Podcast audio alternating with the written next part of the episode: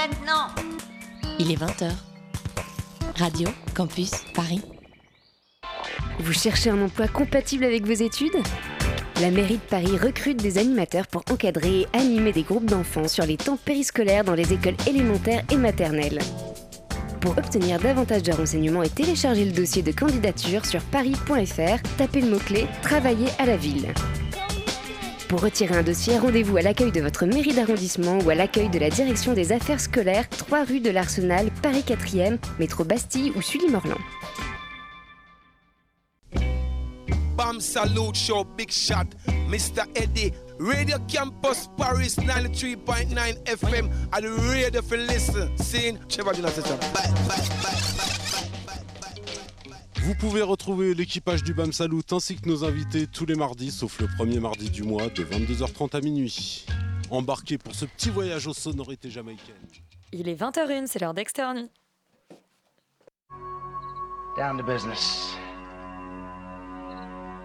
I got my wild cherry diet Pepsi, and uh, I got my blackjack gum here, and I got that feeling. Mm, yeah, that familiar feeling that something rank is going down out there. Oui, non, non, vous ne vous trompez pas, il s'agit bien d'une apostrophe. hein. Voilà, je m'adresse à vous, chers spectateurs. Don't ever feed him after midnight. She's alive! Alive! Ready to party! I'm sorry, Dave. I'm afraid I can't do that. I'm a man. Well, nobody's perfect. Qu'est-ce que c'est C'est pas quoi faire! Les acteurs sont à l'aise dans leur personnage, l'équipe est bien soudée, les problèmes personnels ne comptent plus, le cinéma règne. Vers l'infini et au-delà Bonsoir et bienvenue dans le bocal d'Externe Nuit. Cette semaine, nous ne parlerons pas seulement de cinéma, nous parlerons un peu beaucoup, surtout de séries, puisque c'est Sérimania en ce moment. Le festival des séries qui court jusqu'à ce week-end. Les prix seront décernés, on en discutera dans le- dans l'émission prochaine. Stéphane et Nina, vous étiez avec moi à Sérimania cette semaine Et c'était bien. et c'était vraiment top. Euh, Qu'est-ce qu'on retient? Moi j'ai envie de retenir en tout cas une chose, c'est qu'il y a trop de séries. C'est ce qu'a dit Renan Pro, un ancien de Un l'émission. ancien, un sage Un qui sage de l'émission. un jour foula les- le sol de, ce- de cette même émission. Ah, c'était une autre époque. Euh, Renan, lors d'une conférence euh, qui se posait la question euh, y a-t-il trop de séries? Nous a indiqué qu'en fait c'était pas mal qu'il trop de séries. Pourquoi? Parce que ça nous obligeait à faire des choix et que ça faisait naître des séries indé, un peu comme le cinéma indé, c'est-à-dire des choses qu'on n'aurait pas pu voir il y a quelques années euh, en, dehors des, des- voilà, en dehors des sentiers battus, en dehors des paquebots qu'on a l'habitude de voir. Et c'est surtout de ces séries-là qu'on vous parlera aujourd'hui. Euh, donc on est assez heureux de ça. Euh, Il y a beaucoup de conférences aussi à Sérimania. Nina, on a vu une, j'en ai vu une. Nina, est-ce que tu veux dire quelques mots sur la- la superbe. C'est pas vraiment une conférence. C'est- alors, c'est pas une vraiment une présentation de mini-série. C'est ça. En fait, j'ai vu euh, les trois premiers épisodes d'une série de cinq documentaires réalisés par Iris Bray qui s'appelle Sex and the Série, que vous connaissez peut-être euh, parce qu'elle avait déjà fait un livre qui s'appelait également Sex and the Et Série. si vous écoutiez la radio il y a très longtemps, elle était aussi ça. une ancienne de l'émission. Comme quand on devient quelque chose après l'extérieur. Oui. Et elle est devenue un peu la coqueluche de Sérimania. Ça fait plusieurs années qu'elle y est représentée. Et donc là, elle a fait une série de cinq documentaires qui euh, traitent en fait à chaque fois de un personnage féminin euh, d'une série. Donc le premier, c'est sur euh, Masters of Sex. Le deuxième sur Fleabag, dont je vous avais parlé il y a quelques semaines. Et le dernier sur Girls, dont la, la dernière euh, saison vient juste euh, de s'achever. D'ailleurs, je sais pas si vous êtes au courant, tout le monde Ouais. est très triste sur le personnage de Marnie.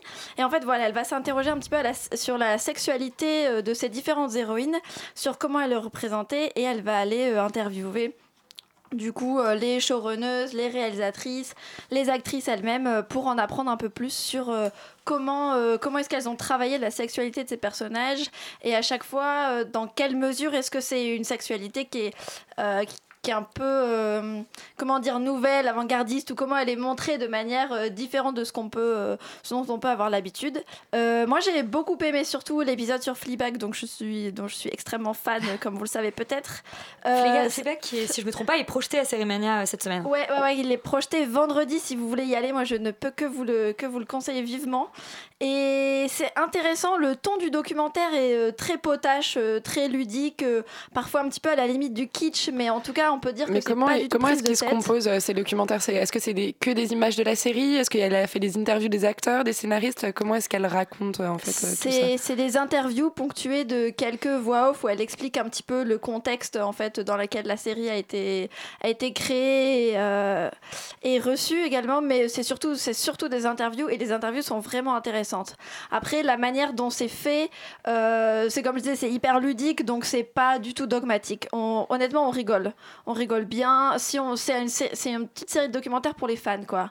Et mais c'est fait de manière intelligente donc euh, je vous le je vous le recommande euh, à regarder si vous avez vu les séries et aussi si vous n'avez pas vu les séries parce que moi je connaissais pas Masters of Sex et ça m'a vraiment beaucoup Donne plu. envie de la regarder. Ouais. Euh, je parlais tout à l'heure des paquebots. Bon, bah, les trois paquebots euh, américains qui sont cette semaine la série Mania, c'est évidemment The Leftovers, la série de Damon Lindelof, le président du jury, qui était projetée en soirée d'ouverture. J'y étais. Alors, je peux pas en dire grand chose parce qu'il y a un embargo, mais c'était assez incroyable. Euh, Il y a eu Sense8 hier, mais c'est pareil, on peut pas en parler parce qu'il y avait un embargo. De quoi va-t-on parler De ce soir, Elisabeth parler? Euh, Il y a Légion, mais on en a déjà parlé. Euh, et donc voilà. On a un auto-embargo sur Légion. euh. Je te propose, Elisabeth, du coup, de parler de Grey's Anatomy, dont euh, la dernière saison est toujours en diffusion sur euh, TF1. en parallèle voilà, de Série Mania. Non, on va s'intéresser plutôt aux petites séries. Enfin, une petite série. Il n'y a pas de petites séries, il y a vraiment que des, que des très beaux projets à Série Mania, mais disons des, des séries a, qui ont été moins euh, exposées. Euh, Stéphane, je sais que tu es allé voir Better Than Us, qui est une série russe. d'Alexander Kessel et c'est une série russe qui a un peu surpris euh, en fait à sa projection parce que Alexander Kessel est arrivé euh, est arrivé euh, tout tout sûr de lui et tout et il nous a dérivé il nous a en fait il nous a parlé de sa série en nous disant bon alors la série elle est pas finie alors la série elle est comme ça la série vous allez voir un perchman dans le champ dans l'épisode 2 euh, la série vous allez enfin en gros il nous disait l'indé, indé, quoi. C'est de l'indé indé et en fait c'est pas tant indé que ça c'est simplement que c'est une série en fait qui n'a pas encore de, de distributeur qui n'a pas encore de producteur qui n'a même pas encore son final cut et dont le tournage n'est pas terminé. En fait il, a, il nous a montré deux épisodes qui sont la totalité de ce qu'il a réussi à tourner jusque maintenant. Le tournage se finit en juin et ils espèrent le sortir en janvier 2016 donc en fait les les chanceux qui ont pu assister aux trois séances de Better Than Us sont, sont- ont vraiment vu un truc qui va peut-être euh, jamais voir le jour. On- je l'espère parce que la série est très bonne. j'avais l'impression que c'était un peu un, que c'était une série de robots, un peu euh, dans la veine de, de la série suédoise. euh, En fait, c'est exactement ça. Et d'ailleurs, on, en a Real dis- Humans. on en a discuté d'ailleurs avec Adam Palston, vous l'entendrez dans la- certainement dans l'interview. Et euh, en fait, ce qui, ce qui s'est passé pour cette série-là, c'est qu'on a un peu un pitch à la, à la, à la iRobot. Des, euh, des robots qui entrent dans la vie humaine et qui créent des problèmes, euh, qui créent des problèmes en fait d'éthique. On suit un médecin légiste en fait, dont, euh, Mais dont qui la, va disséquer les robots, du coup? Non, pas du tout. Dont la, dont la, on suit un médecin légiste qui est en fait euh, robot sceptique. Et euh, en fait, le principe, c'est qu'il y a une organisation qui est financée par le grand mania de la mafia russe qui crée des robots euh, qui ont pour but une, reconnaissance, euh, une reconnaissance de l'humain et un- une servitude complète. Donc le robot, ce sera vraiment un assistant. Et le médecin légiste est obligé d'être pourvu d'un assistant robot. Et le principe, c'est qu'il y a un des robots qui échappe au contrôle et GPS et euh, technique des gens et qui, se met à tuer, à, tuer, à tuer des personnes. Et l'intérêt en fait de ce truc-là, c'est qu'en parallèle se développent des, des organisations anti-robots underground. En fait, et on a vraiment les, euh, c'est, euh, les Anonymous, quoi, masqués avec des, foulards et euh, qui, qui ont un rituel de casse des robots. En fait, quand ils les rencontrent, ils doivent planter une espèce d'aiguille au cœur du robot et la tourner pour, pour enlever le processeur. Ils mettent de la peinture sur les yeux, donc il y a vraiment un, côté iconographique intéressant dans cette série-là. Et ce qu'il y a d'assez dingue, c'est que les robots ont vraiment une apparence humaine euh, parfaite. Là où dans le iRobot de Proyas, les robots avaient quand même une immense distin- distinction. Ils étaient chauves, ils étaient faits de métal, mais s'humanisaient au niveau du visage. Là, on a des robots qui sont entièrement humanisés. Et en, fait, ça crée, euh, ça crée beaucoup de polémiques euh, au sein du, truc parce que l'assistant robot du médecin légiste est un robot de à l'iRobot, mais en fait, le, bah, je sais pas si vous avez pu voir des, photos de l'actrice qui, qui joue le robot et en fait elle se, elle se mélange à la, elle se mélange complètement à la famille et à la fin euh, il y a des, des gens qui la confondent, qui, qui la- qui la prennent pour la mère de l'enfant et il y a tout un truc. euh, Et du coup, tu as vu combien d'épisodes? J'en ai vu deux, j'ai vu les deux qui C'est étaient présentés à Série Mania et c'est les deux seuls que Du vous coup, c'est pourrez un peu voir. dans la euh. sauce euh, Real Humans. C'est exactement dans la sauce Real Humans mais, euh, mais à la sauce euh, russe. Ça dure combien de temps par épisode? Ça, ça dure 55 minutes par épisode. Euh, dans les séries, euh, euh, alors ce coup-ci, c'est toujours une série qu'on n'a pas beaucoup, dont on n'a pas beaucoup entendu parler. C'est Born to Kill, qui est une série anglaise que C'est Nina, ça. toi, tu as vue. Ouais, j'ai vu les deux premiers épisodes, donc en première, en exclusivité mondiale, qui sont deux épisodes de 55 minutes, qui ont beaucoup plu au public. C'est Born to Kill, c'est l'histoire de Sam. C'est un adolescent assez renfermé, mais très gentil avec sa mère, qui en fait a des espèces de pulsions meurtrières, et on le voit en fait devenir un serial killer. Donc on assiste à son premier meurtre et euh, c'est ça, c'est la naissance en fait euh, d'un d'un futur monstre, mais comme on le prend au tout début de. C'est Bates Motel. C'est ça, comme on le prend. au tout On va comparer à des séries qui existent déjà, en fait. Celle dont on a le droit de parler. On le prend du coup au tout début de, de sa vie de serial killer, donc on arrive quand même à s'attacher à lui. Et euh, donc j'ai- je l'ai vu en présence de la scénariste qui a pu en parler un peu et qui disait qu'elle voulait vraiment travailler le rapport euh, nature et culture, en quoi est-ce qu'on est born to kill, donc né pour tuer, en quoi est-ce que c'est un produit de l'éducation, parce qu'il vient d'une famille où c'est une mère célibataire, un père extrêmement violent qu'il croit mort, mais en fait, bon, on va en apprendre plus. Euh, c'est un personnage qui pour moi, je trouve, aurait pu être un petit peu plus creusé en deux fois 55 minutes. Je trouvais qu'on en apprenait pas beaucoup. Il tombe amoureux d'une jeune, un peu, une jeune fille un peu badass, euh, assez cliché dans le rôle de la jeune fille euh, qui euh, met le feu à la poubelle de son lycée et va euh, toujours à l'encontre de l'autorité. Donc, j'ai trouvé que globalement l'histoire était un peu déjà vue, pas très originale. Euh, voilà, en fait, il n'y avait pas vraiment de propos forts et intéressants sur ce serial killer.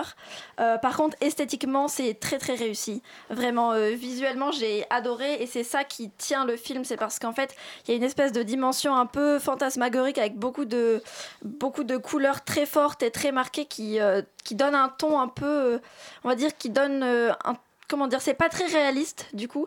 Ça donne une espèce de un caractère un peu onirique euh, à cette euh, à cette histoire que j'ai trouvée en fait euh, pas très originale. Donc c'est beau à voir, on s'ennuie pas. Ça donne envie de voir la suite, mais c'est pas la série du siècle. voilà, ça manque un peu d'originalité, ça manque d'un angle en fait réellement fort. Et du coup, on, sur le moment, on passe un bon moment, mais à la fin, on en ressort avec un, une sorte de goût de, déjà vu. D'accord. Bah écoute, le déjà vu, c'est ce que j'ai ressenti aussi en regardant The Teach. Après, je vous parlerai d'une série vraiment coup de cœur. The Teach, voilà, c'est une série polonaise euh, qui, pour le coup, n'était pas présentée en exclusivité mondiale puisque c'est un record d'audience euh, à la télé euh, polonaise. On dirait un peu, alors c'est un peu Twin Peaks, Meet Broadchurch, mais avec une esthétique un peu plus France Télé. C'est l'histoire d'un professeur deux Polonais qui arrivent dans un lycée. Quelques jours avant, une élève qui aurait dû être dans sa classe euh, euh, s'est fait tuer. Et, euh, et c'est en fait l'enquête officieuse que va mener ce, ce professeur et les élèves en parallèle de, de la police pour, pour réussir à trouver le meurtrier. C'est une série dont en fait, j'étais assez étonnée parce qu'on a vu les deux premiers épisodes. Je trouve le pitch assez cool. C'est-à-dire qu'il y, y a un côté, euh, il y a un côté assez sympa de se dire, bon, de, un élève et des professeurs d'une classe vont finalement se sentir plus concernés par le meurtre et donc enquêter à leur manière. Euh, le problème, c'est qu'en fait, la, série, à mon avis, manque encore une fois de, de, de points de vue, de, de réel, de de angle d'attaque. Et du coup, on suit un peu en parallèle ce professeur, la police, les élèves, les parents. Tout ça est mixé dans une sorte de- d'ambiance un peu complotiste. C'est-à-dire que euh, euh, les Suédois, visiblement, vont euh, racheter un morceau de la forêt euh, polonaise pour en faire une sorte d'é- d'énorme usine. Alors, il y a des conflits d'intérêts pour savoir qui possède ces terrains, qui peut racheter ces terrains pour les vendre plus cher. Et tout ça, finalement, nous éloigne un peu du, je trouve, du cœur du sujet qui aurait pu être très beau. Ce qui m'a en fait fasciné dans, dans, dans cette, dans cette série, c'est le générique. Je trouve par contre le générique absolument incroyable. On dirait du, du Charles Burns, donc l'auteur de Black Hole, mais fait à la craie. Et donc c'est du noir et blanc et c'est vraiment très esthétique. Et le, voilà, je, je pense Donc, que je regardez pas la série, mais Mais regardez, regardez le, le générique. C'est un défaut de il y a, beaucoup de séries, euh, je trouve, d'avoir beaucoup de personnages et donc d'a- d'alterner. D'avoir des très beaux génériques. Non, des- mais ouais, d'avoir ouais. cette espèce de côté où tu vas suivre euh, plein de mecs différents et Et de voilà, et c'est justement ce que j'ai tellement aimé dans l'autre série dont je vais vous parler, qui est Search Party, qui pour le coup est une série américaine euh, que j'ai trouvé absolument incroyable. C'est des épisodes de 20 minutes. Le pitch, c'est euh, une jeune femme euh, d'une, euh, on va dire fin, fin de vingtaine, euh, qui un jour, en se promenant dans la rue, voit euh, sur un poteau l'affiche de, de, la photo d'une ancienne camarade de fac qu'elle a très vaguement connue. Enfin, elles sont croisées une ou deux fois, euh, et cette jeune fille en fait a disparu. Et, euh, et, comme elle a pas grand chose à faire dans sa vie et elle a, comme un peu nous tous, envie d'être au centre de l'action, elle va essayer en fait de, voilà de, percer le mystère de cette jeune fille disparue et embarquer petit à petit ses anciens camarades de fac euh, voilà et c'est une série qui et, et c'est une série qui est très drôle, c'est de la comédie, mais avec quand même un, un- vrai mystère assez opaque qui nous, qui nous suit. Et c'est en même temps, et je trouve, une assez belle euh, euh, critique de société, de ce- cette envie. Enfin voilà, il y a des moments où elle dit euh, euh, Mais en fait, ça, ça fait six ans qu'on s'est pas vu, mais je veux dire, je l'ai encore sur Facebook, je sais ce qu'elle devient, on est encore proche. Et il y a vraiment cette, cette idée-là, c'est une, assez- une assez belle, je trouve, critique de notre génération à travers cette série drôle et, et à suspense. Donc pour le coup, c'est personnellement la série que je recommande. En plus, les épisodes de 20 minutes, ça fait toujours plaisir. Ouais, c'est un bon format. hein. Parce que voilà, c'est pas long, on n'a pas le temps de s'ennuyer et, euh, et quand c'est bien fait, c'est vraiment très très bon. Euh, Stéphane, l'autre série dont nous allons parler, c'est Before We Die et là c'est encore mieux puisque tu as tout simplement euh, rencontré euh, l'un des acteurs principaux. Oui, j'ai rencontré Adam Palson, donc peut-être un, un tout petit pitch avant, euh, avant l'interview, parce qu'on on est entré dans le vif du sujet directement. On a reçu pour l'interview Adam Palson et Maria Rockstrom, qui était la productrice de la série. Before We Die, c'est un polar où Mary Richardson, qui joue Anna, Mary Richardson, je le précise parce qu'en fait c'est une éminente actrice qui a joué avec Ingmar Bergman et qui a joué euh, aussi avec euh, Fellini et bien d'autres grands réalisateurs. En fait, euh, joue un, flic qui doit, en gros, enquêter sur la disparition de son collègue et amant. qui est lié à un gang de motards un peu bizarres qui vont qui créent des qui font des enlèvements qui font des trafics de drogue un peu chelous et en fait son fils est l'indique d'un autre gang donc du coup c'est un polar qui mêle un peu euh, qui mêle un peu guerre des gangs qui mêle un peu histoire familiale et euh, c'est un vraiment un très bon polar réussi les deux premiers épisodes qu'on a pu voir à Cérémonia étaient assez euh, bluffants et euh, je vais peut-être te laisser l'interview démarrer tout de suite Et oui, écoutons. Bonsoir Adam Palson et Marianne Dunbay. Bonsoir. Pouvez-vous me dire comment la réception s'est organisée au niveau du public Ça a été fantastique et beaucoup mieux que la première série que nous avons diffusée. Oui, oui, c'était un, un succès euh, incroyable. Comment, comment vous avez vous ressenti la réception de cette... euh,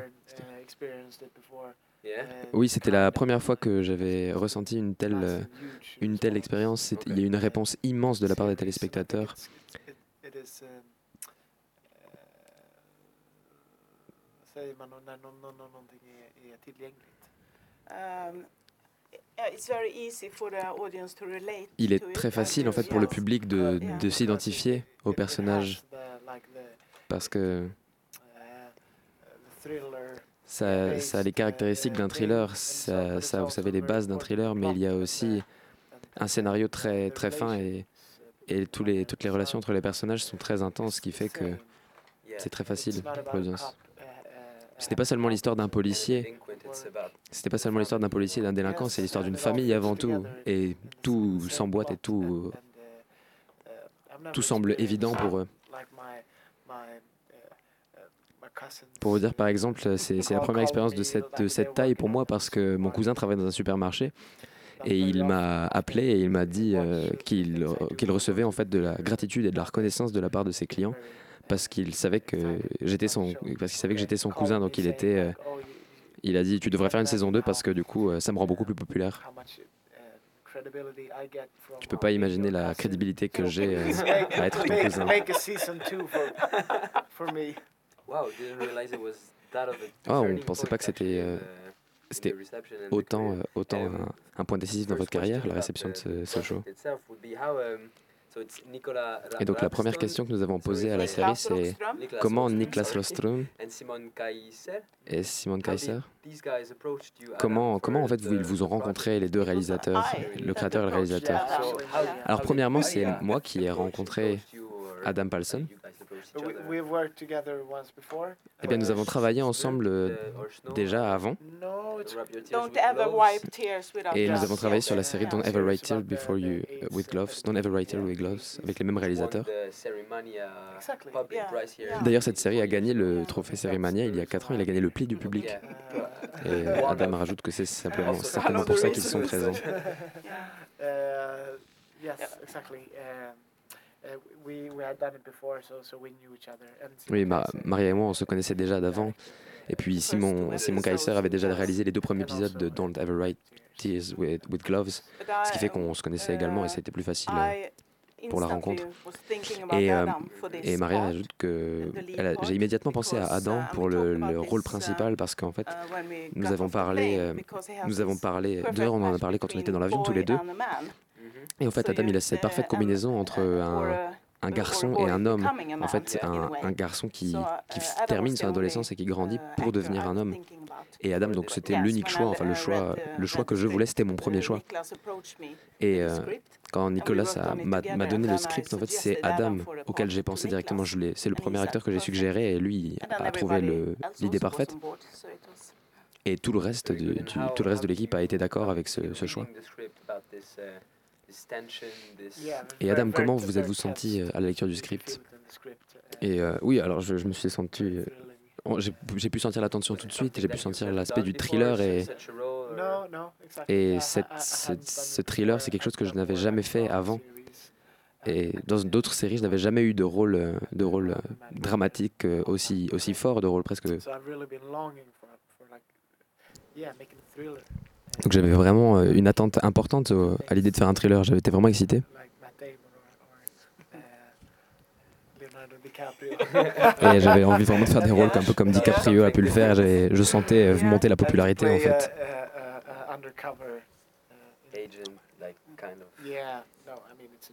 C'était un, c'était un rêve en fait. C'était, euh, c'était un a dream come true pour moi de pouvoir jouer un truc comme ça.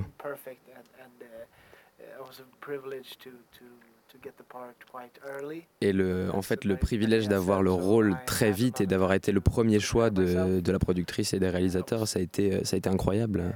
Puis de retravailler avec eux. And, and the director Maria told me that, that I had to gain weight. Et en fait, ce qui était incroyable aussi, c'est que c'est un rôle pour lequel j'ai pu me préparer parce que Maria m'a dit que j'étais trop maigre et que je devrais donc prendre du poids. Et ça, ça m'a pris, euh, ça m'a pris 6 ou à 8 mois en fait de, de faire des pompes tous les jours, d'aller à la salle de sport. C'est quelque chose qui nécessite de la préparation et qui demande beaucoup de temps et beaucoup de sacrifices. And, and, and how did you deal with, with, with the violence and the, Et comment en fait vous avez comment vous avez géré ces scènes euh, ces scènes de violence en fait? Parce que vous, vous changez vous l'avez dit vous-même vous changez complètement de registre. et je pense à la scène à la scène du pistolet dans l'épisode 2 euh, comment vous avez géré en fait euh, de jouer une scène si violente que ça?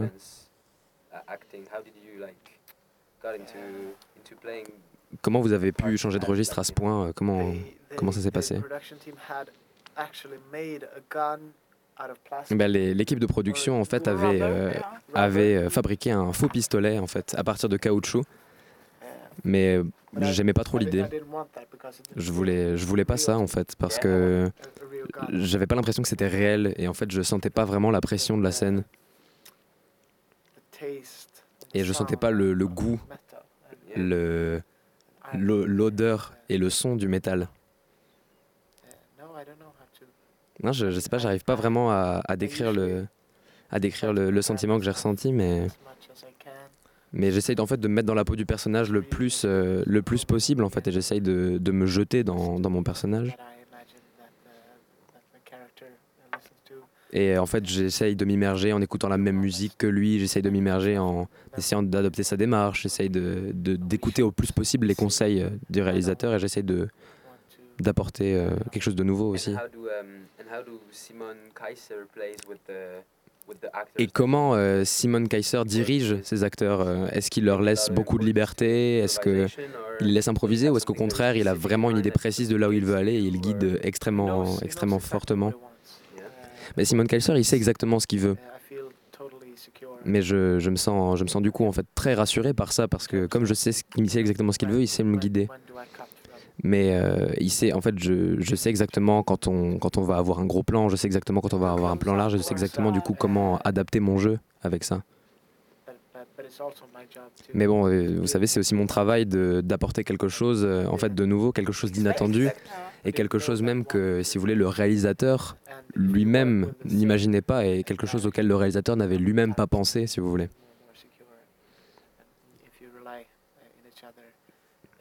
Et euh, si vous voulez, les, les histoires de confiance, ces histoires de famille, là, c'est c'est quelque chose que moi j'ai dû, euh, j'ai dû beaucoup travailler, en fait. Et euh, To listen to your inner voice. Et en fait, euh, oh, être acteur, c'est aussi développer ses histoires de confiance et c'est développer, c'est développer euh, une façon d'écouter son instinct et une façon en fait d'avoir confiance en soi et d'avoir assez de confiance en soi pour avoir des idées à donner et à exprimer à l'équipe de réalisation. So he, he told me a couple of times I'm, I'm doing these, these different versions. Et aussi, si vous voulez, ce qui a été incroyable, c'est qu'en fait, comme il y a plusieurs réalisateurs qui sont venus euh, sur la série, Adam m'a dit euh, qu'il avait l'impression de devoir faire plusieurs versions et des fois même de devoir et devoir rebriefer en fait les les réalisateurs qui en savaient moins que lui, si vous voulez, parce que lui en fait a vécu le projet du, du, début en fait, et il avait la continuité de, l'idée en lui, et en fait il, il en savait plus que les réalisateurs qui venaient en fait euh, réaliser le quatrième épisode par exemple ou le cinquième épisode de la série. Ça a été très utile au montage par exemple. Oui, bah, bien sûr, euh, c'est vrai que les techniciens, en fait, vous savez, qui, qui eux savent exactement tout ce qu'ils doivent faire par rapport au décor, par rapport, euh, par rapport à leur caméra, par rapport à leur cadrage, ils ne, ils ne, ils ne savent pas, ils n'en savent peut-être pas autant parfois que les acteurs. Oui, c'est vrai qu'en étant spectateur, on a l'impression que la série est un processus continu, en fait, qui est réalisé simplement par un seul réalisateur, une seule équipe technique, et tout ça dans une continuité narrative, et c'est ça qui marche très bien. Bah oui, c'est ça qui, qui nous a beaucoup surpris sur l'émission, mais j'aime bien cette idée-là. I would probably be better. as in Et je pense que certains acteurs devraient apprendre à se taire euh, sur la série. Mais euh, bon, c'est c'est un peu ce qui fait notre, euh, ce qui fait notre, euh, ce qui fait l'excitation du travail aussi. Mais bon, vous savez, des fois, j'ai l'impression que je dois m'arrêter de parler, je dois me, je dois me discipliner. Je dois arrêter en fait d'avoir, euh, d'avoir des idées en very good at fait, it, pas seulement d'en avoir, mais surtout de, les exprimer think, sur le set. Tous les acteurs pensent qu'ils sont bons. En fait, tous les acteurs pensent qu'ils, ont leur idée et qu'ils ont une, vision plus précise en tête, quoi. Bec- because at the same time, it's more in Parce qu'en même temps, euh, vous savez que c'est aussi dans le montage que tout se passe. Et, euh, et ce, que, ce, ce dont les acteurs n'ont pas forcément conscience, c'est qu'en fait, le rôle des monteurs est crucial. Parce que c'est eux qui ont la, la vision, euh, la vision plus générale de la série et c'est eux qui ont tout. Pour cette série-là, en fait, on a eu deux monteurs principaux. Alors évidemment, les réalisateurs ont été présents, euh, présents avec eux, mais euh, deux monteurs qui ont suivi tous les épisodes euh, en continu. Et euh, eux ont pu travailler du coup avec le, avec l'image, euh, avec la, avec le- l'image entière de la série, avec la continuité at- narrative. At the end, actually, in 9 and 10, the, ca- the, it was one, one th a third editor that came in. Bon, c'est vrai que dans l'épisode enough 9 et time. 10, il y en a eu un troisième euh, monteur qui est venu nous aider, mais bon, les deux étaient quand même là pour superviser.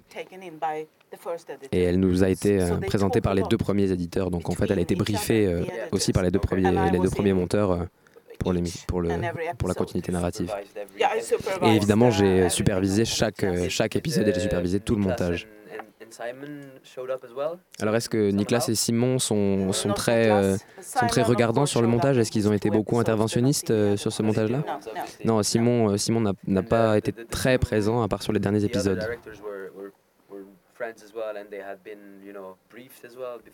Et est-ce que les com- comment s'est passé le, le, le- le passage de relais entre les, les- les- entre Simon Kaiser et les autres euh, et les autres réalisateurs writers. Eh ben, ils ont été euh, briefés par les scénaristes, par moi et aussi par les acteurs, comme le disait euh, Adam tout à l'heure. Uh, uh. En fait, nous, on ne, on ne planifie pas énormément, euh, on ne planifie pas énormément le, la série. En fait, on, on rentre directement dans le vif du sujet et on essaye euh, de rendre le montage le plus, euh, le plus dynamique possible. On essaie d'avoir quelque chose de très, de très direct. C'est pour ça qu'on met la musique. euh, On essaie d'avoir des, des plans de, avec des coupes très nettes.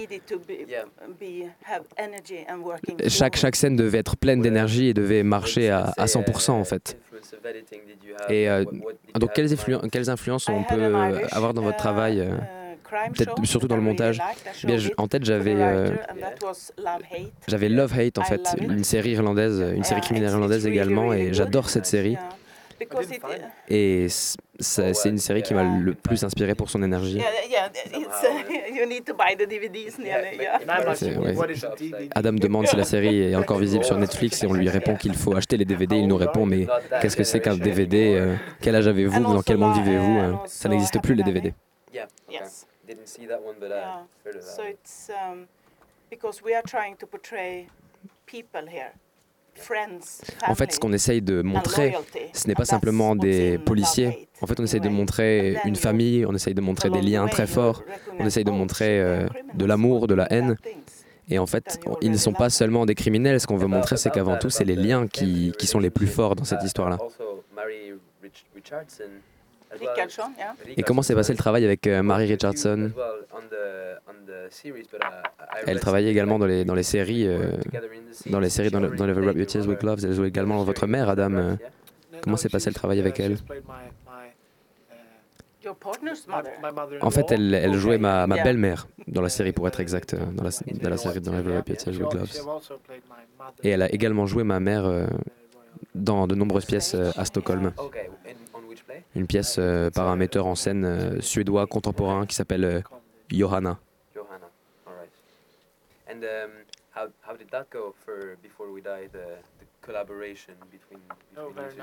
Non, bah, la collaboration était très facile euh, entre nous, en fait. Uh, uh, Marie Richardson est une actrice vraiment brillante, euh, Yeah? super professionnelle. euh. La collaboration a été Uh, Ingmar vraiment parfaite. Elle a travaillé avec Ingmar Bergman et elle a travaillé également avec... euh, et je la respecte énormément.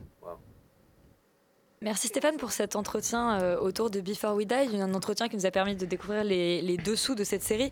Euh, découvrir les dessous créatifs des séries, c'est un peu l'avantage euh, de Série Mania. On peut rencontrer des showrunners qu'on ne pourrait pas rencontrer. Tout à l'heure, il y avait Adam Price, le, le showrunner de Borgen, qui nous racontait que pour lui, écrire une série, c'était comme faire de la cuisine et que d'ailleurs, l'envie de créer lui est venue quand il était petit et qu'il s'amusait avec les homards que son père avait ramenés du marché à la maison. Euh, il leur donnait des noms, il leur inventait des histoires jusqu'à ce que son père les jette dans l'eau bouillante en lui disant je les baptise. Donc voilà, Sérimania, ça présente de nombreux avantages. On va continuer en vous parlant des grosses séries françaises euh, euh, en- qui sont pas en compétition mais qui sont présentées cette année. On a 10% et on a le Bureau des légendes. On va tout de suite écouter la bande-annonce du Bureau des légendes.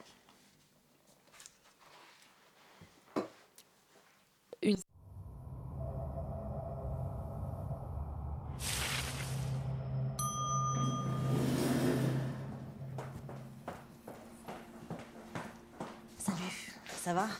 T'es un peu en avance, hein Bon, t'en fais pas, c'est une formalité, c'est juste pour prendre la température. À moins d'une catastrophe, tu pars en mission. J'espère que t'as commencé à faire tes bagages. Tu peux aller te faire un café. hein. Le Bureau des légendes, c'est la troisième saison qui est présentée cette année à, à Sérimania. Euh, c'est une série, c'est pas la troisième saison? Je sais pas si elle est présentée. Ah si si, elle est, elle est, euh, elle est, elle est présentée. Ah ouais. Bah moi j'ai cru la voir. Il n'y a pas encore de date de diffusion. Je suis complètement folle ou j'ai imaginé Ça, qu'elle était ça m'étonne qu'elle soit, qu'elle soit présentée, mais peut-être. Alors je dis peut-être n'importe quoi. On, elle a été évoquée à Sérimania. Ouais, moi En je ne la cas. vois pas dans le petit dépliant. Ah, Elle pas toujours avec Lyon, elle est hors sujet. Eh ben, c'est pas grave, on en parle quand même. Euh, la saison 3 arrive bientôt. C'est une, c'est une série française euh, euh, qui a, euh, disons, euh, enfin, qui a su s'exporter aux États-Unis puisqu'elle a été achetée euh, Ah. récemment. Euh, c'est une série d'ailleurs qui a été créée sur le modèle américain, donc avec un showrunner. ouais. Ouais, c'est une des rares séries françaises euh, qui utilise justement ce modèle américain et je suis très heureux parce que pour moi c'est pour moi la meilleure série française de tous les temps et probablement la meilleure série internationale depuis 10 ans. Bon, j'ai pas évidemment tout vu donc ce postulat n'a- est purement subjectif. Donc cette série Canal+ sur les agents secrets de la DGSE et donc ce que les Français font de mieux en utilisant ce que les Américains font de mieux. Alors moi, pour, pour le coup, j'adore cette série. Elle est showrunner euh, par euh, showrunnée par Eric Rochant. Donc Eric Rochant, c'est un réalisateur qui débuta avec son film générationnel euh, Le Monde sans pitié, qui, est, euh, qui, a, qui a marqué les esprits à l'époque, mais surtout qui a réalisé deux films sur les agents secrets, Patriote et Mobius. Donc le monsieur connaît son bonhomme. Euh, Même, le- si, même si Mobius était particulièrement raté, mais. Non, voilà, mais en tout cas, le- vraiment il un connaît Je son suis sujet. désolée, je tiens à dire qu'elle est dans les nouvelles saisons inédites, le Bureau des légendes, saison 3. Ah. Sérimania. Ah, le dépliant de Nina a parlé. Le dépliant a parlé. Donc pour moi, la force de, de c'est de proposer une série très exigeante, à l'écriture vraiment d'une précision folle et qui sombre jamais dans le spectaculaire inutile pour rythmer ses épisodes. Donc euh, c'est vraiment une série qui parle, euh, qui parle de thèmes actuels, hein, qui les évoque frontalement euh, en nommant les, choses. Il y a les vrais pays qui sont évoqués. Donc ça va parler de la Syrie, ça va parler de Daesh, ça va parler de, de- vraies sociétés comme Areva. Voilà, donc c'est une société qui est ancrée dans le réel. Ça arrive pas tout le temps dans, des séries françaises d'être aussi bah, catégorique et réaliste. Et surtout, c'est pour moi une série qui, est, qui a très très bien compris son format de diffusion, parce que c'est assez rare que les séries qui comprennent leur format de diffusion. C'est-à-dire que c'est une série qui est diffusée une fois par an, euh, 10 épisodes d'un coup. Et d'habitude, les séries finissent souvent sur un cliffhanger de fin qui laisse du suspense. Et le Bureau des légendes, sur les deux premières saisons, finit toujours sur une porte ouverte en vous disant bah voilà ce que sera la saison d'après. Ce qui fait que tu n'attends pas un an en te disant ah merde, putain, mais qu'est-ce qui va arriver? Tu sais vers quoi ça va aller et tu es impatient de découvrir le nouvel Ouais. univers dans lequel il va réussir à nous transporter. Et, et- et ça, pour le coup, euh, Ouais, c'est ça, c'est très de bien fait. Rochant. Quoi. Et puis c'est c'est un- une série, euh, moi j'ai une, une- une petite maman particulièrement sensible qui déteste regarder les, les séries avec euh, beaucoup de sang et beaucoup de violence. Et là c'est une série qu'on on peut partager avec les gens qui, euh, qui sont sensibles, euh, tout en ayant quand même un thème assez grave, énormément de suspense. Il n'y a aucune violence gratuite. Il n'y a pas non plus de scène de sexe gratuite. Parce qu'il n'y a jamais aucun débordement. Visuellement, la tension ne, ne passe pas par des effets de des effets classiques de, de tension quoi. C'est vraiment dans l'écriture que, que c'est très très bien fait, que c'est très bien amené et, euh, et par aussi euh, le, le- le casting qui est Le quand même est assez fou, incroyable parce que le, le- le rôle principal est, est tenu par euh, Mathieu Kassovitz Qui narre en qui, voix off, et qui a la voix off qui avait fait tous les apocalypses. Donc il y a quand même ce cachet-là en plus. et qui a la gueule de l'emploi parce que on, on le définit à un moment il se définit lui-même dans la saison 2 en expliquant à une jeune recrue de la DGSE qu'est-ce que c'est qu'être un agent secret et il lui dit il ne faut jamais qu'on sache si vous êtes en train de sourire ou de ne pas sourire je pense que vous avez tous un peu en tête là d'acteur de Mathieu Voilà. Kassovitz. non mais voilà vous avez tous en tête la tête de Mathieu Kassovitz on sait jamais vraiment est-ce qu'il sourit ou est-ce qu'il sourit pas ça fait un peu flipper et, et il explique qu'en fait c'est ça être C'est être intéressant un parce que secret. Rochant, qui a fait donc trois fois, pas le même film, mais trois fois des films avec plus ou moins le même personnage, un ange secret, a expliqué que pour les comédiens, il y en a, bah, du jardin par exemple, avait détesté ce rôle parce qu'en fait, d'un coup, tu te retrouves dans un truc où tu ne dois pas jouer du tout, quoi. Tu dois être inexpressif, mais et, et ça lui Mm. et en même pas temps tout, quoi. terriblement expressif aussi C'est ça. Et donc, il disait que les acteurs avaient beaucoup, sur les trois acteurs qu'il avait eu, bah, il avait eu des expériences différentes. Je pense que c'est une série justement qui, euh, qui, qui gagne par son écriture, par son casting, mais aussi parce que pour une des premières fois, et je pense que c'est le lien avec 10% dont on va parler après, euh, c'est une série qui crée un univers. C'est-à-dire que, comme le disait Zoltan, c'est une série où la, saison se termine sur une porte ouverte. Voilà, maintenant, s'il y a la saison 3, euh, on- Mathieu Kassovitz pourrait finalement complètement disparaître du casting. L'histoire pourrait quand même continuer parce que je pense que les scénaristes sont assez bons. Ils ont posé les bases d'un d'un univers, la DGSE, du contre-espionnage français. Et euh, finalement, même si demain, euh, la saison 4, tout le casting a changé, euh, les bases sont tellement, euh, sont tellement bonnes qu'on pourrait raconter, finalement, continuer la série en éliminant tous les personnages. Et ça, c'est le propre des très bonnes séries américaines, qui sont que bah, finalement, on peut faire mourir tout le monde, comme dans Game of Thrones. La série continue grâce à son univers. Euh, ici, dans le Bureau des légendes, on a enfin ça. Et on l'a un peu aussi sur 10%. Et on- Mais je vous invite d'abord à aller voir le Bureau des légendes, Oui, puisque j'ai trouvé la date de diffusion, c'est vendredi à 20h au Forum des images. Alors bien sûr, ils vont vous dire qu'il n'y a plus de place sur le site, mais en fait, il y a toujours moyen de rentrer à Sérémania. Et en plus, c'est suivi d'un débat avec l'équipe artistique. il y a combien d'épisodes euh, euh, qui vont être diffusés. Il y a les deux premiers épisodes de de, la, la saison, 3, 3. Ah putain, c'est intéressant. Euh, on va parler d'une autre série française qui fait énormément parler d'elle. Ce coup-ci, c'est la saison 2 qui est présentée à Sérimania. On a un petit son, Stéphane, pour introduire 10% On a un petit son. Le 19 avril, sur France 2 et dans cette saison 2, très attendue, on trouve une étonnante distribution. Juliette Binoche, Fabrice Lucchini, Virginie C'était une merveilleuse surprise de ma part. Six épisodes. Est-ce que c'est la voix de Claire Chazal ou comment ça se J'ai voulu vous faire un truc un peu méta, comme euh, 10% c'était très méta. euh, Ouais, c'est cadeau. génial, mais c'est génial. Mais t'aurais pu, Stéphane. t'aurais pu faire un bruit d'ascenseur aussi, parce qu'on a eu le bruit d'ascenseur euh, dans, dans la bande-annonce du Bureau des légendes. On a le bruit d'ascenseur euh, dans, euh, Le bruit d'ascenseur dans... dans, dans 10% aussi. T'as trouvé une bande-annonce euh, Donc 10% c'est la série euh, méta comme on dit de Fanny Herrero. Euh, c'est la deuxième saison qui est présentée. Est-ce que Léa tu veux Mais oui, mais moi j'ai- j'aimais bien la transition. Je sais pas pourquoi on m'a coupé parce que ce, ce bruit d'ascenseur il est hyper important. Parce que finalement on parlait, non, mais on parlait du bureau des légendes qui se passe en entier dans les bureaux euh, de la DGSE. Là, tout se passe quasiment aussi dans les bureaux de Ask, une agence artistique, l'agence Simon Kellner. que- Samuel, euh, Samuel Kerrer. euh, Kerrer, Aïe, aïe, aïe. on sait plus, euh, qui a fondé cette agence artistique et qui a quand même qui, qui a l'énorme problème de, de décéder à la fin de l'épisode 1 de la saison Ouais, 1. ça, c'est un problème, ouais. Et, et il laisse son agence De un peu, un peu dans la merde. C'est ça. Et du coup, on va suivre euh, le destin de ces quatre euh, agents qui vont devoir reprendre euh, l'agence, qui va peut-être être achetée, qui va peut-être pas être achetée.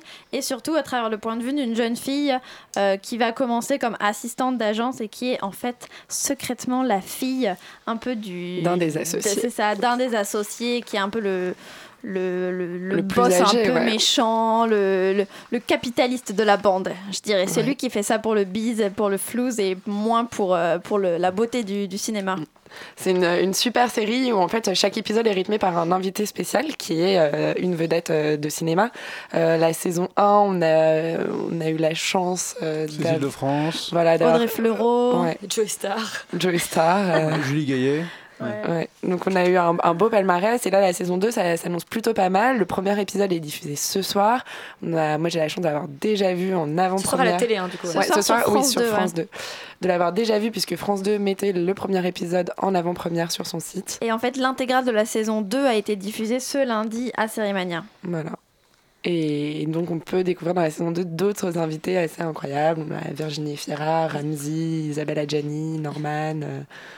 Et tu parlais du coup d'univers et c'est ça qui est vraiment intéressant, c'est de voir en fait euh, tous ces acteurs, toutes ces personnalités qu'on connaît tous, qui sont hyper connus dans, euh, dans leur milieu parce qu'en fait c'est rigolo, on les voit vraiment pour ce qu'ils sont, c'est-à-dire qu'on voit les vrais enfants d'Audrey Fleurot, on voit vraiment sa maison.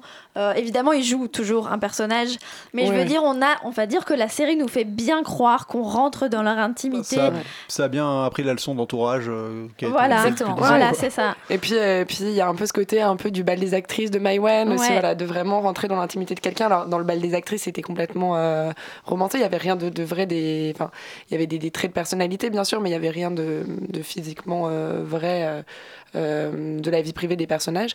Là, en effet, on est beaucoup plus. dans l'intimité, Cécile de France, par exemple, elle, elle prend des cours d'équitation alors qu'on sait que justement elle, elle est plutôt bonne cavalière. C'est pour ça qu'elle a eu des rôles justement dans des Mhm. films, des films équestres. Je ne sais pas si ça se dit, mais les films où elle, elle monte à cheval. Mm, On voit les fausses rivalités entre Laura Smet et Nathalie Baye. euh, Voilà. enfin, c'est comme ça, toute leur vie est un petit peu mise en scène, euh, mais de manière assez drôle parce qu'il y a toujours du coup cette espèce de distance. On nous fait croire que c'est la vérité, mais on sait que c'est faux. Et surtout, en plus de ça, en fait, ce qui est chouette, c'est que c'est euh, à chaque fois, a, du coup, il y a un guest euh, par épisode, mais on suit surtout la vie des agents. Et eux, pour le coup, leur vie, elle est pas glorieuse, c'est pas une vie de star, c'est vraiment la vie des, des larbins, des nounous, ceux qui sont ceux qui s'occupent des stars, qui sont à leurs petits soins, qui subissent leur colère, etc. C'est un envers du décor. Oui, voilà, c'est ça. Et c'est ça qui est hyper chouette parce que du coup, c'est montré de manière euh, assez simple, d'un point de vue assez humain, sans, sans déifier, on va dire, ces personnes euh, hyper connues. On... Et les personnages des agents, moi, ils me plaisent vraiment beaucoup. Ouais. euh. Camille Cotin, c'est vraiment Cotin un est révélé excellente. dans cette, Ah, dans elle cette est série. délicieuse. Parce qu'elle a enchaîné quand même Connasse avec euh, 10% Ouais. avant de, de trouver vraiment sa place aujourd'hui au cinéma. Et, et elle révèle vraiment un personnage avec énormément de nuances, beaucoup de profondeur. Elle est, elle est très, très, euh, très, très juste euh, dans ce Mhm. rôle euh, d'agente euh, artistique lesbienne. Ouais. Mais... Le premier épisode elle est- porte est- complètement le truc. était réalisé par Clapiche. Hein. Ouais. Oui, ouais, je trouve le qu'il y a un peu directeur cet esprit-là, hein, euh, enfin l'esprit de bande, de groupe qu'il arrive à, à inculquer à tous ses films. Oui, de mosaïque aussi, Ouais. de, de- presque de série chorale, alors que Ouais. pourtant les, les- les petits problèmes de, de chacun euh, se, se, se croisent et, euh, Ouais. et font, euh, et font vraiment les épisodes. Il n'y a rien qui est laissé au hasard. Six épisodes encore, saison 2 Ouais, six épisodes encore. Euh, donc voilà, on n'avait pas donné de conseils télé du jour. Vous savez maintenant quoi Voilà, regarder le à début. 21h, juste après l'émission. Juste après Ouais. l'émission, il faut être ouais, branché sur Est-ce votre qu'on peut suivre la 2 sans avoir vu la 1 ou pas? Ou c'est un gâchis? Parce que moi, par exemple, j'ai vu pas Je- tout la 1. oui, on l'a franchement le premier épisode. euh, En fait, c'est vraiment euh, l'intérêt de cette série, c'est que finalement on peut regarder les épisodes, alors pas complètement dans le désordre non plus, parce qu'il y a ce fil conducteur de euh, qui va racheter l'agence et de un peu des histoires de cœur aussi qui suivent. Mais euh, oui, je pense que euh, ayant vu euh, le premier épisode euh, hier de la saison 2, je pense qu'on peut complètement le regarder sans avoir vu la saison 1. Et vous Puis on vous a quand même fait un super résumé, donc euh, vous inquiétez pas. bon, vous pouvez y aller les Vous yeux êtes à fermés. jour. Vous êtes à jour. On va faire notre petite pause musicale et ce soir Stéphane a choisi Un peu plus des- près des étoiles de Gold en rapport avec le film dont nous parlerons après. Magnifique. C'est beau.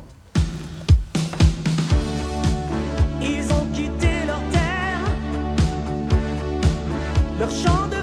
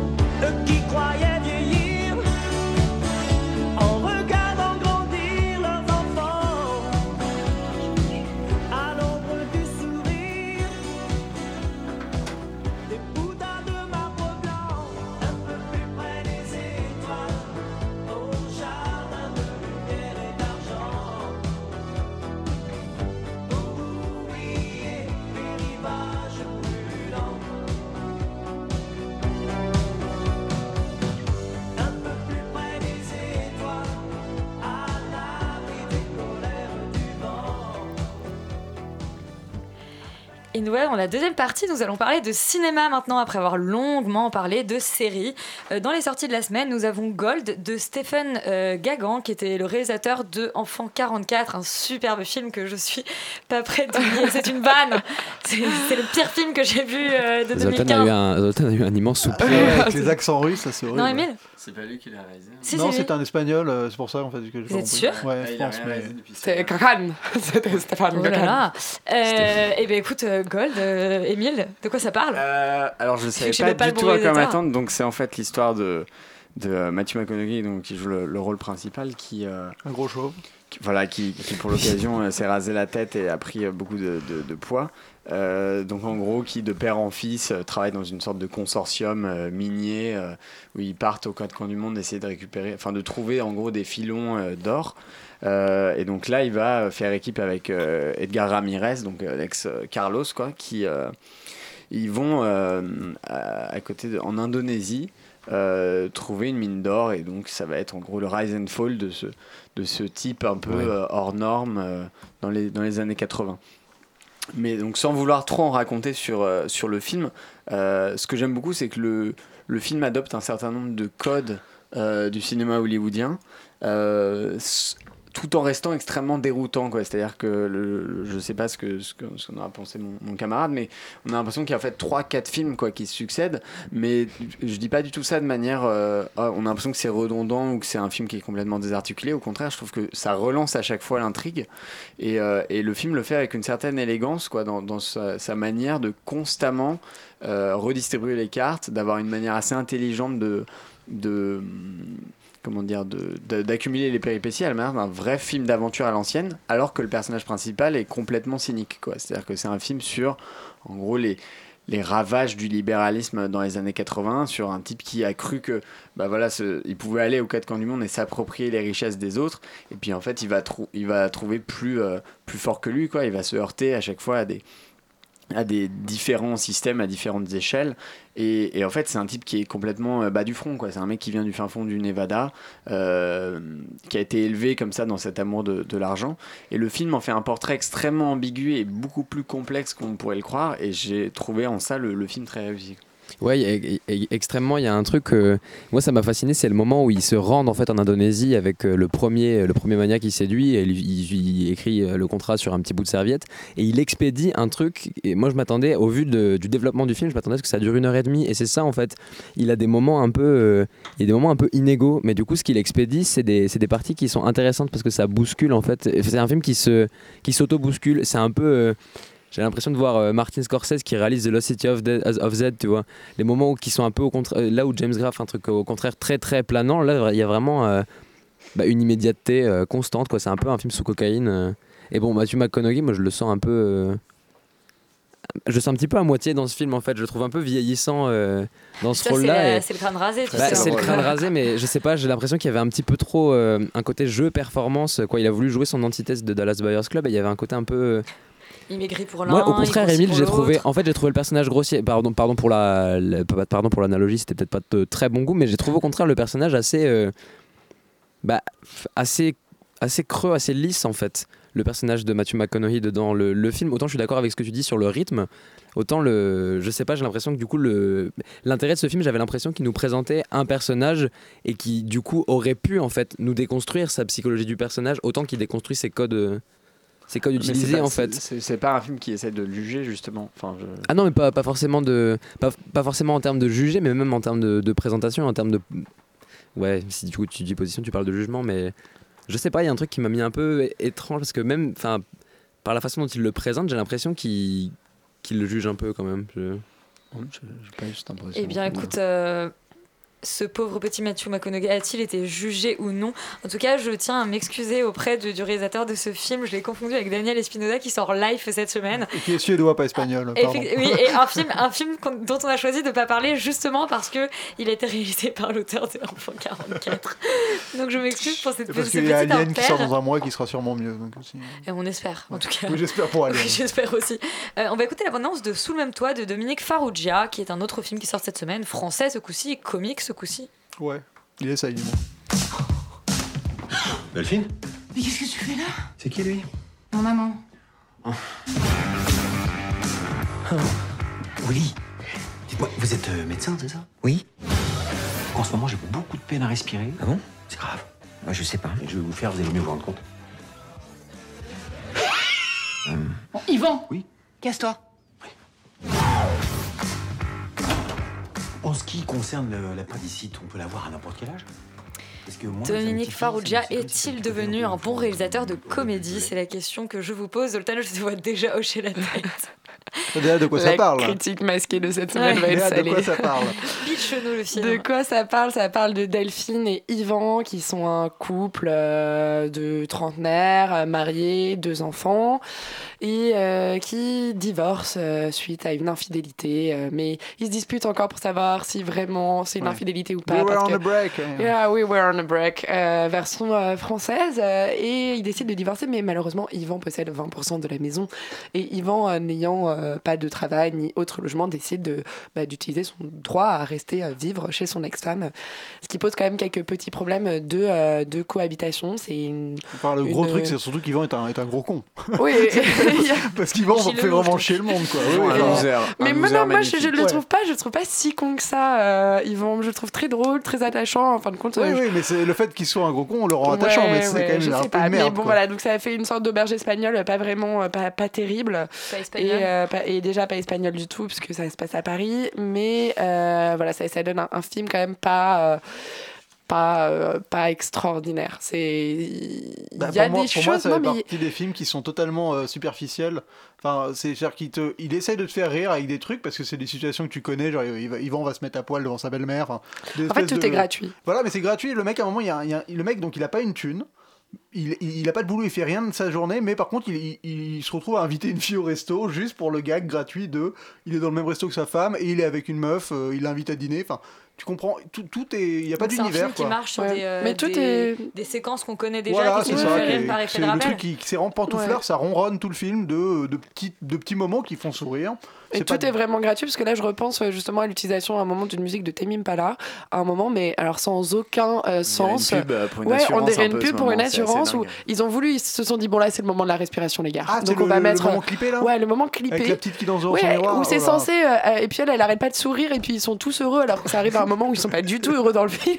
tu te dis mais ça c'est quoi cette Non, pub mais- AXA Bank euh, qui arrive euh, Et en termes de, faut quand même préciser que le film utilise les deux pires ressorts euh, scénaristiques euh, modernes, qui est de faire, de commencer par la fin, flash-forward, ouais. donc un flash forward au début, et après de- de- d'avoir tout le film qui est coupé par des gens du futur qui racontent en fait l'histoire du film.